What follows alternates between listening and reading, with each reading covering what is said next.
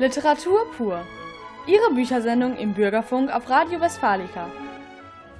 Ja, hallo und herzlich willkommen zu einer neuen Sendung Literatur pur im Jahr 2020.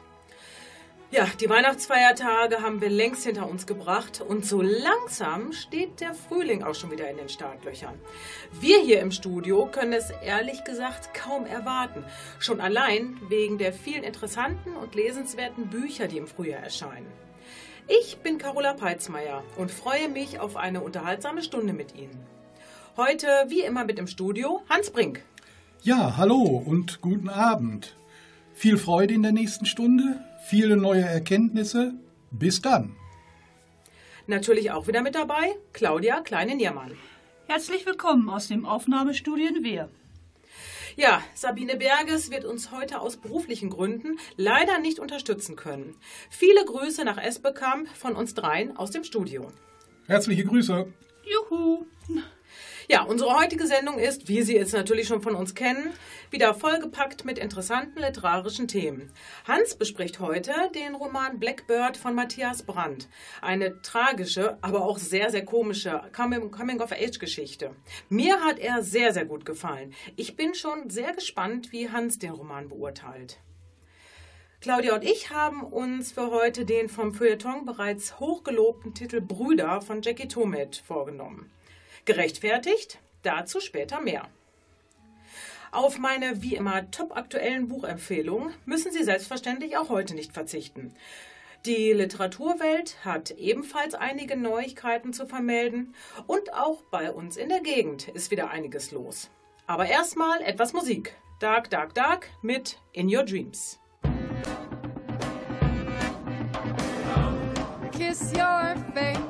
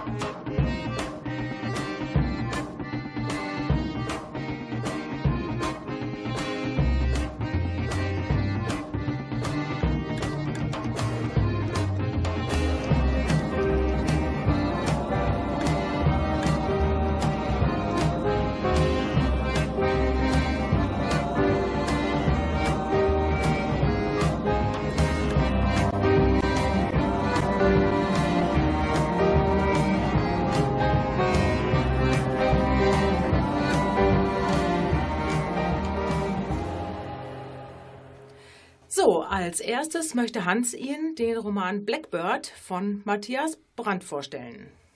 Ja, nach der tollen Musik, die wir gerade genossen haben, jetzt einen vernünftigen Übergang zu schaffen, ist ein bisschen schwierig. Ich versuche es erstmal. Bereits vor drei Jahren hatte Matthias Brandt, der bekannte Schauspieler, ein Erzählband, und zwar mit dem Titel Raumpatrouille herausgebracht. Viele von Ihnen haben sicher gelesen. Der Band enthält Kindheitserlebnisse als fünfjähriger Junge in seinem Elternhaus und was so drumherum passiert. Vater war ja Bundeskanzler, Mutter Hausfrau. Nun hat Matthias Brandt nachgelegt und seinen ersten Roman vorgelegt, sozusagen ein Debüt. Er ist auch gleich ein Erfolg. Seit Wochen ist Blackbird, so der Titel, auf den Bestsellerlisten zu finden. Worum geht's in der Geschichte? Als Ich-Erzähler lernen wir Morten Schumacher, genannt Motte, kennen. Er ist fast 16 und voll in der Entwicklungsphase. Motte lässt uns nun über einen Zeitraum von fast einem Jahr an seinem Leben teilnehmen. Natürlich altersbedingt nicht immer nur eine Freude, wie wir alle wissen. Mottes Leben wird während dieser Zeit völlig umgekrempelt. Es läuft schief, was schief laufen kann. Seine Eltern lassen sich scheiden, der Vater zieht zu seiner neuen Freundin, sein Freund, mit dem er seit Kindertagen verbunden ist, Manfred Schnellstieg, genannt Bogi, wird schwer krank und muss in eine Klinik. Motte verliebt sich zum ersten Mal und wird schwer enttäuscht. Auch in der Schule könnte es besser sein. Kann es eigentlich noch schlimmer kommen? Eine kurze Leseprobe soll Ihnen nun einen Eindruck von Mottes augenblicklicher, komplizierter Gedankenwelt vermitteln. So als kleinen Eindruck. Es liest Matthias Brandt. Das Problem, oder besser eines meiner Probleme, war aber neuerdings folgendes. Die Wörter und Gedanken in meinem Kopf wurden immer mehr, aber immer weniger davon kamen am Ende als verständlicher Satz heraus. Das war wie in dem Film, den wir vor den Ferien in Erdkunde gesehen hatten. Also nicht in dem Nacktschwanzgürteltierfilm, sondern dem anderen. Das Zeug eben, das wir immer zu sehen bekamen, wenn die Lehrer uns noch irgendwie für ein paar Stunden beschäftigen mussten, egal womit. Am Ende des Schuljahrs trugen die eigentlich nur noch den Super 8 Projektor von einer Klasse in die andere, wenn man ehrlich war. Egal. Ich meine jedenfalls den Film, wo sie die ganzen Bäume gefällt und in den Fluss geschmissen hatten, die dann zum Sägewerk schwimmen sollten. Wie entsteht Papier, hieß der, glaube ich. Irgendwann klappte das aber nicht mehr. Es waren so viele gewesen, die Bäume, dass sie den Fluss verstopften, und deshalb gab's eine riesige Überschwemmung und noch anderen Kack. Kein einziger Baum kam bis zum Sägewerk, bis irgendein Schlaumeier aus der Stadt mit Tonnen von Dynamit anrückte und die Sache wieder zum Laufen brachte. Und so, wie in dem Fluss, sah es jetzt in meiner Birne aus. Nur, dass weit und breit keiner mit einer Ladung Sprengstoff zu sehen war. Ja, wir merken es. Äh, Motte ist seiner Umwelt hilflos ausgesetzt. Er sucht seine Identität und, was ganz wichtig ist, er bekommt eine dunkle Ahnung von dem, was es heißt, erwachsen zu sein. Seine Schulfreunde sind zwar ganz nett, haben aber selber Probleme bis zum Stehkragen. Seine Mutter, sein Vater haben andere Sorgen, beide stecken in der eigenen Krise. Hilfe von seinen Lehrern erwartet Motte. Diese haben aber auch alle Probleme. Alle Menschen haben Probleme. Er eingeschlossen. Hinzu kommt noch seine erste Erfahrung mit dem Tod. Dieses Erlebnis ist intensiv. Er ist ganz geschockt, traumatisiert und muss sogar professionelle Hilfe in Anspruch nehmen. Matthias Brandt beschreibt Mottes Orientierungslosigkeit seine Suche nach Gewissheit und auch nach Erfolgserlebnissen. Spannend. In, so finde ich, in einer sehr angenehmen, authentischen Umgebung und in einer jugendlichen Sprache. Die Sätze purzeln so auf das Papier, wie Motte sie gerade in seinem Kopf denkt, habe ich das Gefühl. Und auch wie er sie ausspricht. Bei aller Ernsthaftigkeit kommt aber der Humor nicht zu kurz. Sein Besuch bei einem Lehrer, seinem Sozialkundelehrer zu Hause, ist umwerfend komisch aus meiner Sicht.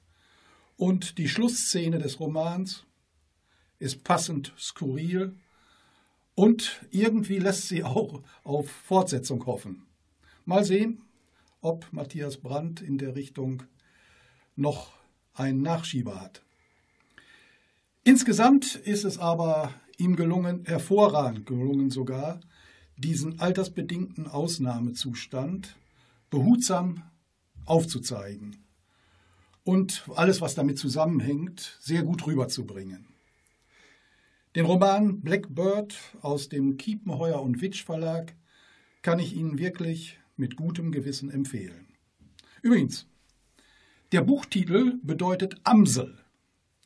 Gleichzeitig ist es auch der Titel eines Beatles-Songs. Passend zur Situation unseres Motto geht es dort um Befreiung, Aufbruch und Neuanfang. Ja, lehnen Sie sich jetzt bitte zurück und denken Sie an Ihre Jugendzeit mit Blackbird von den Beatles.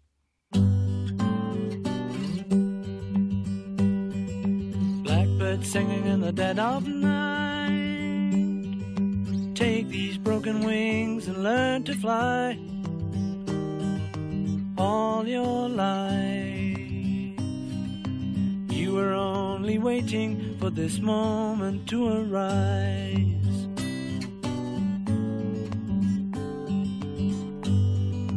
Blackbird singing in the dead of night. Take these sunken eyes and learn to see all your life. You were only waiting for this moment to be free. Blackbird fly. Blackbird fly into the light of a dark black night.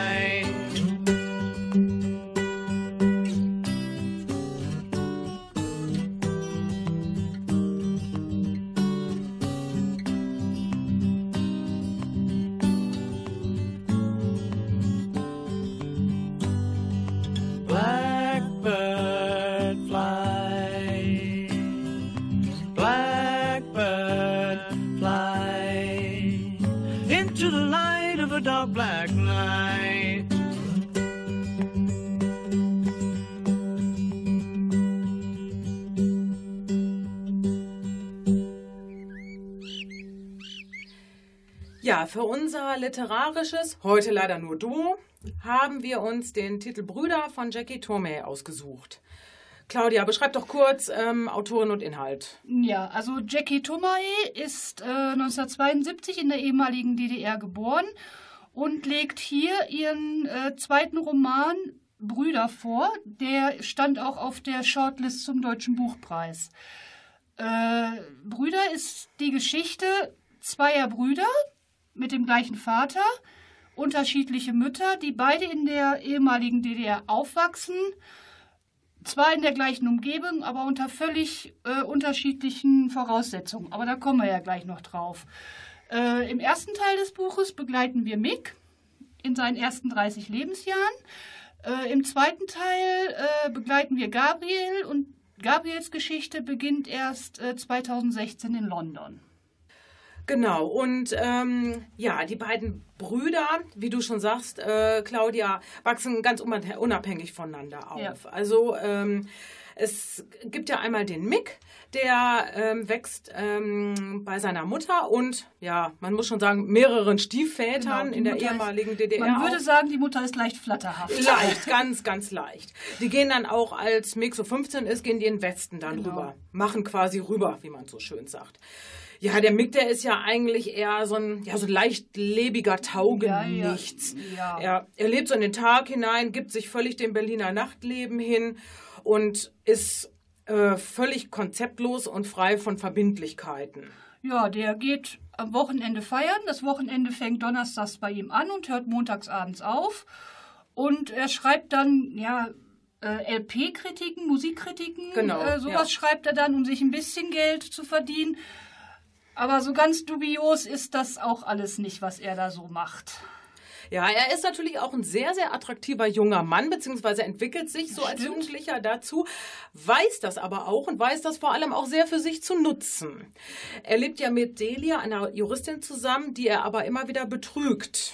Ja, Delia ist für mich so eine äh, ne sehr, ja, ich hätte jetzt fast gesagt merkwürdige Frau, weil die lässt sich ja unglaublich viel von ihm gefallen. Also Ja, sie stört ja, sich gar nicht an seiner sie. Sich, man denkt ja, sie ist eine sehr selbstständige Juristin, aber im Grunde genommen, was die sich von Mick ge- gefallen lässt, das, ähm, ja, das ist schon ziemlich heftig. Genau, bis es dann zum großen Knall kommt. Genau. Aber weiter wollen wir da gar nicht gehen. Nein. Ja, dann gibt es ja noch den anderen Bruder, den Gabriel.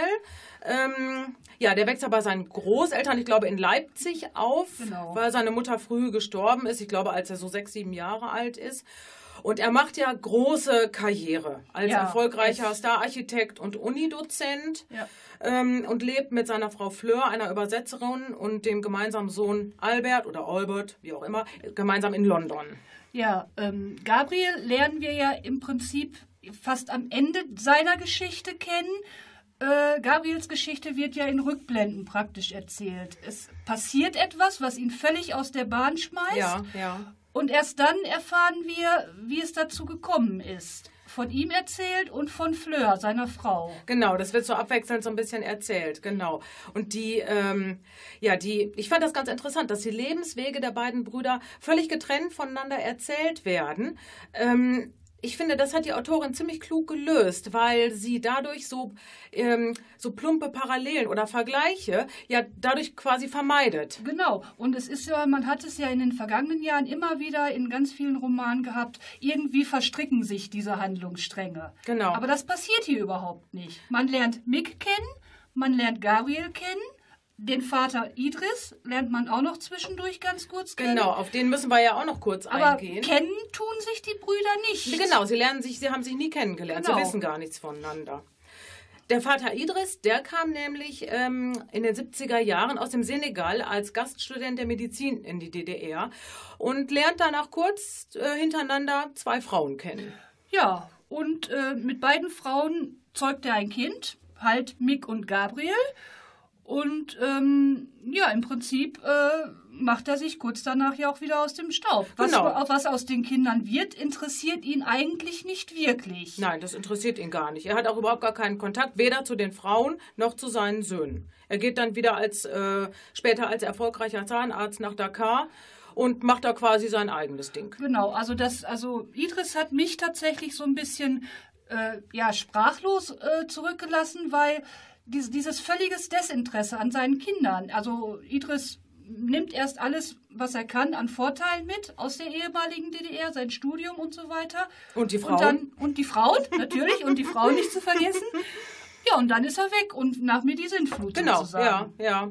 So, jetzt machen wir gerade eine ganz kleine Pause und danach ähm, geht es weiter mit Brüder von Jackie Tome.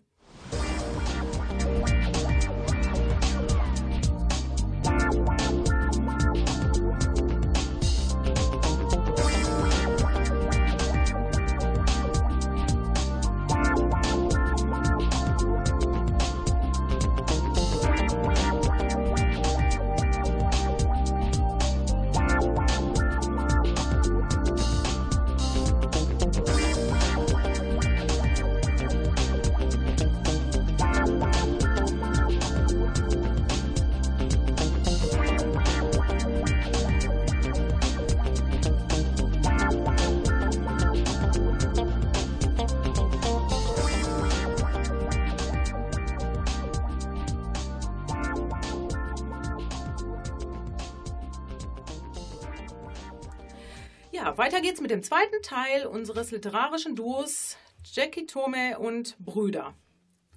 Ja, wir haben ja schon über die beiden Brüder äh, Mick und ähm, Gabriel gesprochen. Es gibt ja so ein paar Unterschiede, aber auch Gemeinsamkeiten zwischen den Brüdern. Ähm, die beiden haben ja eigentlich komplett die gleichen Voraussetzungen, also einen, ja. einen, einen dunkelhäutigen Vater quasi. Ähm, wachsen beide in der ehemaligen DDR auf.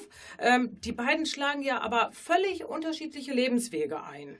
Also Mick lebt ja, wie wir schon sagten, völlig in den Tag hinein, während Gabriel ja eine große Karriere macht in Gabriel ist der, ist der, kommt sehr strukturiert rüber, sehr zukunftsorientiert, sehr, sehr straight.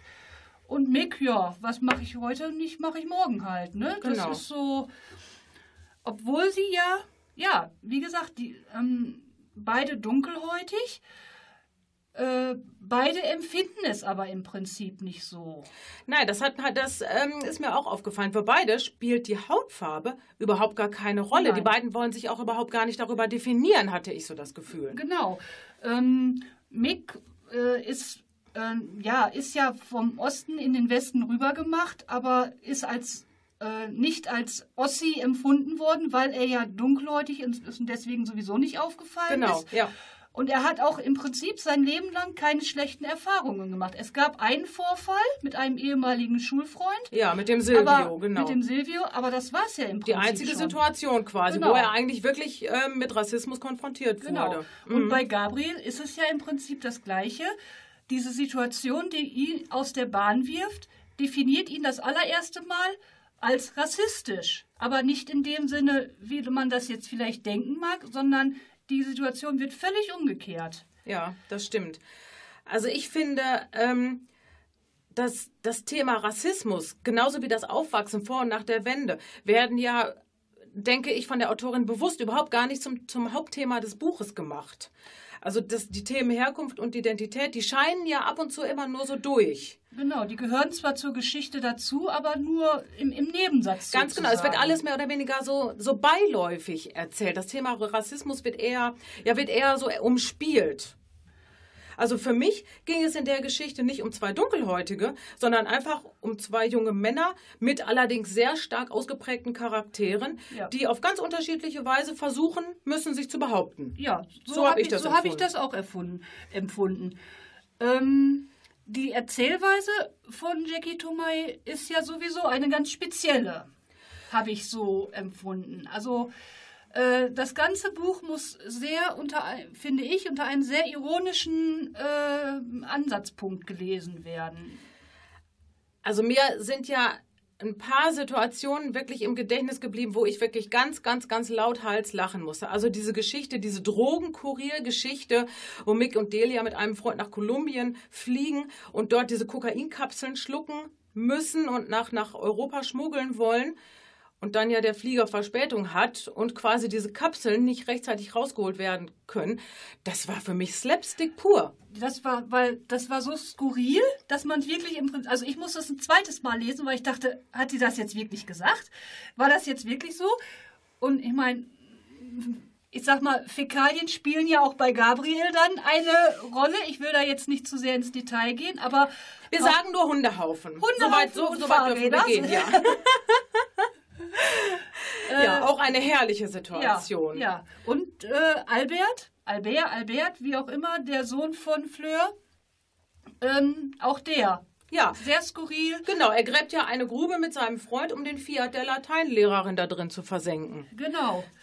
Ja, was äh, sagen wir im Abschluss zu diesem Buch? Lesenswert, auf jeden Fall.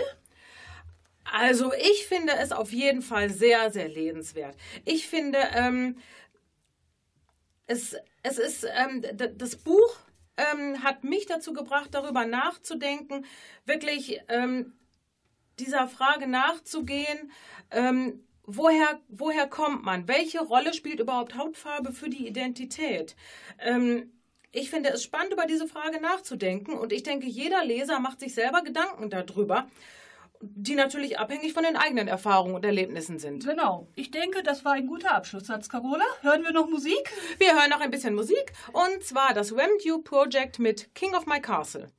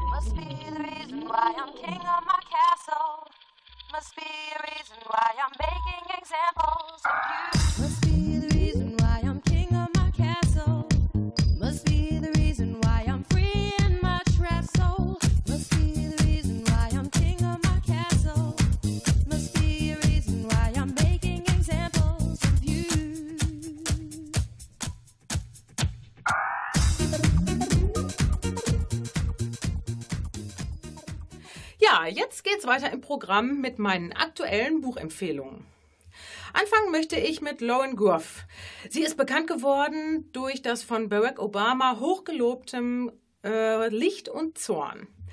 Ihr neues Buch Florida ist ein ganz, ganz düsterer Kurzgeschichtenband, der es wirklich in sich hat. Die Autorin erzählt hier Geschichten, die in irgendeiner Form eine Verbindung zum Bundesstaat Florida haben. Es geht um bedrohliche Natur, Klimakatastrophen, maßlose Unwetter und wilde, gefährliche Tiere. Aber es geht auch um Emanzipation. Äh, Sie erzählt von Menschen, in deren Psyche sich die bedrohliche Umwelt in Form von Unruhe, Orientierungslosigkeit und Verwilderung niederschlägt. Sie setzt immer wieder ihre Figuren, meistens Frauen, Gefahren aus und zeigt auf, was es heißt, gleichzeitig Frau, Intellektuelle und Mutter zu sein und vor allem, welche Begrenzungen es hier gibt. Sie erzählt zum Beispiel von zwei kleinen, auf einer vom Sturm heimgesuchten Insel zurückgelassenen Mädchen, die komplett auf sich alleine gestellt sind. Sie erzählt von einer jungen Reisenden, die bei einem ja eher zweifelhaften Retter Unterschlupf sucht und von einer sehr schwer verletzten Mutter, die ganz allein mit ihren Söhnen in einer einsamen Hütte Unterschlupf sucht. Die Autorin nimmt sowohl die sozialen Unterschiede als auch die klimatischen Veränderungen Floridas in den Hauptfokus und erzählt von Zorn, Furcht und Einsamkeit inmitten einer Natur, dessen Auswirkungen der Mensch allerdings selbst geschaffen hat. Eindringlich und sehr, sehr beängstigend. Lone Grove, Florida. Hansa Verlag, 22 Euro. Als nächstes hätte ich Susan Hill. Ähm, das Buch Stummes Echo hat mich vor Jahren ebenfalls schon begeistert. Und das neue Buch, es heißt Die kleine Hand, ist ein ganz klassischer Schauerroman. Er handelt von Adam Snow, einem Antiquar, der mit alten und wertvollen Büchern handelt. Nach einem Kundenbesuch verfährt er sich und findet sich in einem alten, total verfallenen und verlassenen Haus mit verwildertem Garten wieder. Er steigt neugierig aus, um es zu erkunden und wird unwiderstehlich angezogen von diesem ja, seltsamen Anwesen, als ganz plötzlich eine kleine, kalte, unsichtbare Hand nach der seinen greift. Er flüchtet ganz panisch, doch diese eigenartige Begegnung lässt ihn nicht wieder los. Seitdem quälen ihn fürchterliche Albträume. Und er beginnt Nachforschungen, um dieses Haus zu betreiben. Er findet heraus, dass vor Jahrzehnten ein kleiner Junge in einem Brunnen im Garten ertrunken ist. Und außerdem findet er heraus, dass er eine ganz eigene Beziehung zu diesem Haus hat. Besonders gefallen haben mir hier, dass die schaurigen Passagen immer wieder von alltäglichen Szenen aufgelockert werden, in denen aus Adams Berufsalltag erzählt wird, wie er zum Beispiel in einem Kloster das Original eines ganz, ganz alten Buches aufspüren will. Eine kleine, feine, atmosphärisch erzählte Gespenstergeschichte, die wirklich für Gänsehaut sorgt. Susan Hill, die kleine Hand. Kamper Verlag, 18 Euro. Ja, und jetzt noch ein richtig dicker Schmöker für vielleicht doch noch kommende Winterabende. Der größte Spaß, den wir je hatten, von Claire Lombardo. Ja, 40 glückliche Ehejahre. Wer erreicht das heutzutage schon noch? Für die vier erwachsenen Schwestern der Sorensons sind ihre Eltern ein nahezu ja unerreichbares Vorbild und außerdem eine ständige Provokation. Ja, in dieser Geschichte tauchen wir ganz tief ein in die Lebensgeschichten der vier ganz unterschiedlichen Schwestern der Sorensons. Die älteste Tochter Wendy zum Beispiel ertränkt ihren Kummer über den Tod ihres Mannes in Alkohol. Violet hängt ihren Beruf als Anwältin an den Nagel, um eine gute Mutter und Ehefrau zu sein, was natürlich völlig schief geht. Lisa, eine der jüngsten Professorinnen des Landes, hadert damit, ob sie das Kind von ihrem schwer depressiven Lebensgefährten austragen soll oder nicht. Und schließlich gibt es noch Grace, das Nesthäkchen der Familie. Sie ist noch nicht wirklich im Leben angekommen und traut sich einfach nicht, ihren Eltern zu beichten, dass sie das von ihnen vorfinanzierte Studium niemals angetreten hat. Ja, und da platzt auf einmal Jonah in die Familie. Jonah wurde vor 15 Jahren von Violet zur Adoption freigegeben. Niemand wusste bisher von dem Jungen und ja, plötzlich geraten alle anderen Probleme in den Hintergrund. Der größte Spaß, den wir hier hatten, ist eine ganz wundervolle, sehr imposante Familiengeschichte, über 700 Seiten, die abwechselnd aus der Sicht eines jeden Familienmitglieds erzählt wird. Hierbei kann sich der Leser sehr gut in die Gefühle der vier Schwestern, die sich immer wieder an ihren scheinbar perfekten Eltern lassen, äh, messen lassen müssen, hineinversetzen. In Rückblenden erfahren wir allerdings auch, wie hart die Eltern um ihre Liebe und ihre Ehe kämpfen mussten. Ein opulenter Familienroman, den ich durchaus auf eine Stufe mit Jonathan Fransons Bestseller Die Korrekturen stellen würde. Claire Lombardo, der größte Spaß, den wir je hatten. DTV-Verlag, 25 Euro. Und jetzt noch etwas Musik. Then Comes Silence mit Strange Kicks.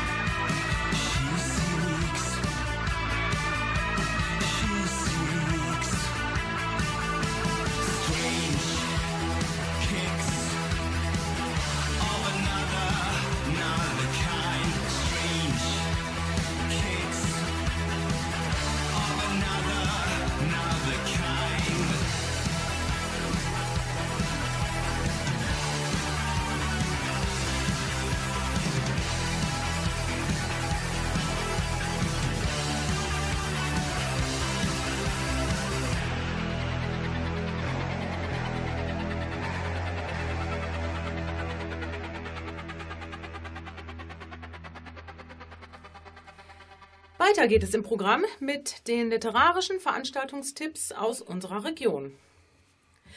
Ja, bereits äh, morgen, am 9. Februar, ermittelt Kommissar Gordon in seinem allerersten Fall. Im Wald werden Unmengen Nüsse gestohlen. Eine Frechheit! Diese amüsante und spannende Kriminaltheaterstück für Kinder ab ca. 5 Jahren beginnt um 15 Uhr in der Aula des Radener Gymnasiums. Hier werden ganz sicher auch die Erwachsenen ihren Spaß haben. Die fünften Lübecker Krimitage unter dem Motto Mord am Wien sind bereits in vollem Gang. Die Lesungen mit Carla Berling und Frank Kodiak waren schon mal ein großer Erfolg und als nächstes steht die Bestsellerautorin Melanie Rabe auf dem Terminplan. Sie liest am Mittwoch, den 19. Februar, aus ihrem neuen Roman Die Wälder.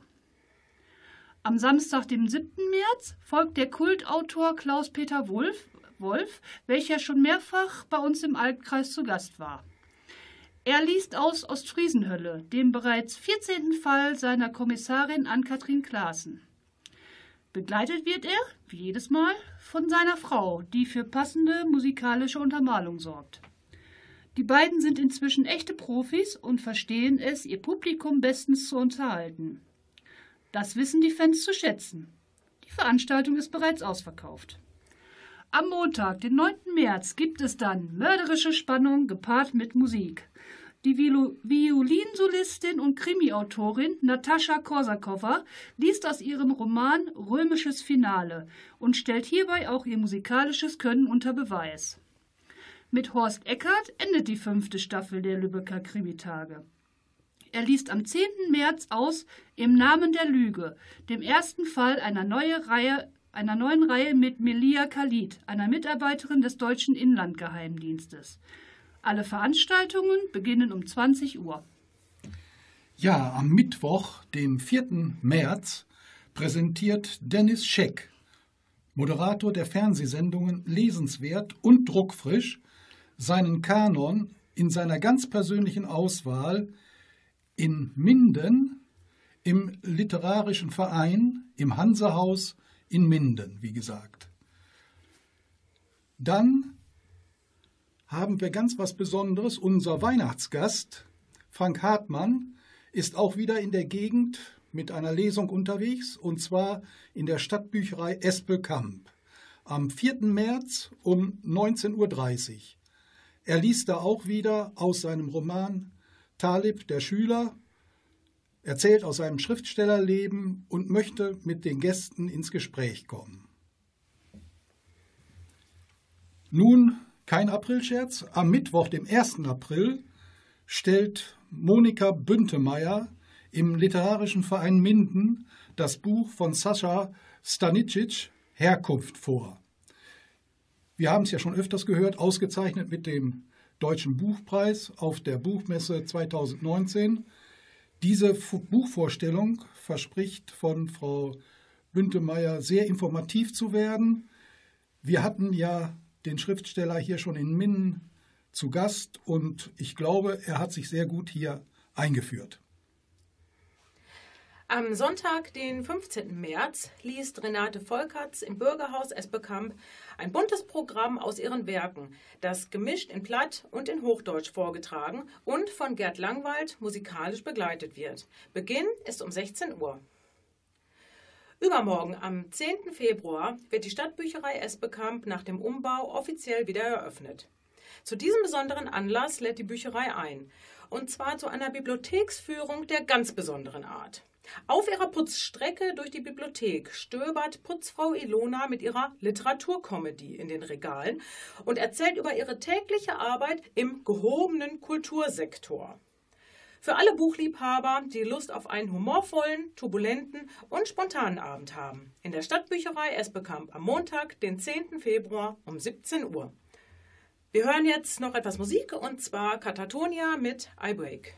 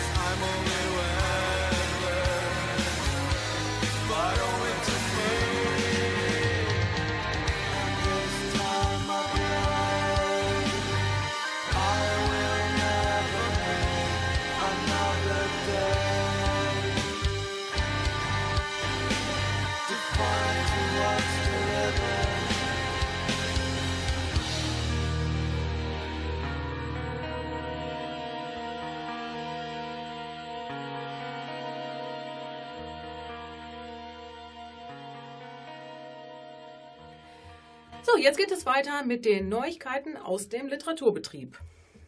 Der britische Schriftsteller und Spionageexperte John le Carré erhält in diesem Jahr den schwedischen Olof Palme-Preis. Er werde für seine engagierte und humanistische Meinungsbildung in literarischer Form in Bezug auf die Freiheit des Einzelnen und die Schicksalsfragen der Menschheit geehrt, teilte die Jury mit. Der Preis ist mit 90.000 Euro dotiert und wurde am 30. Januar in Stockholm verliehen. Die tragische Liebesgeschichte zwischen Red Butler und Scarlett O'Hara ist weltbekannt, kursiert in Deutschland aber seit 1937 in fragwürdiger und sehr unvollständiger Übersetzung. Das Ehepaar Andreas Nohl und Liat Himmelheber hat Margaret Mitchells Klassiker jetzt deshalb neu übersetzt. Vom Wind verweht heißt der leicht veränderte Titel. Es ist eine grundlegend neu übersetzte sowie erste vollständige Version in deutscher Sprache. Frühlingszeit ist Messezeit. Auch in diesem Jahr findet die Leipziger Buchmesse in der Zeit vom 12. bis zum 15. März statt. Ein Gastland wird es allerdings in diesem Jahr nicht geben. Stattdessen stellen zehn Länder Südosteuropas unter dem Motto Gemeinsamkeit ihre Literatur und ihre Autoren und Autorinnen vor. Eine ganz neue Sicht und sehr gut zu begrüßen. In diesem Projekt wollen die beteiligten Länder in den nächsten drei Jahren Brücken bauen und zum literarischen und kulturellen Austausch beibringen. So sagt es die Messeleitung.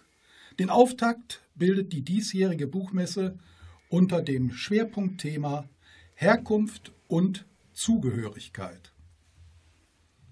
Ja, inzwischen kennt wohl so ziemlich jeder Marc-Uwe Kling und seine Känguru-Chroniken.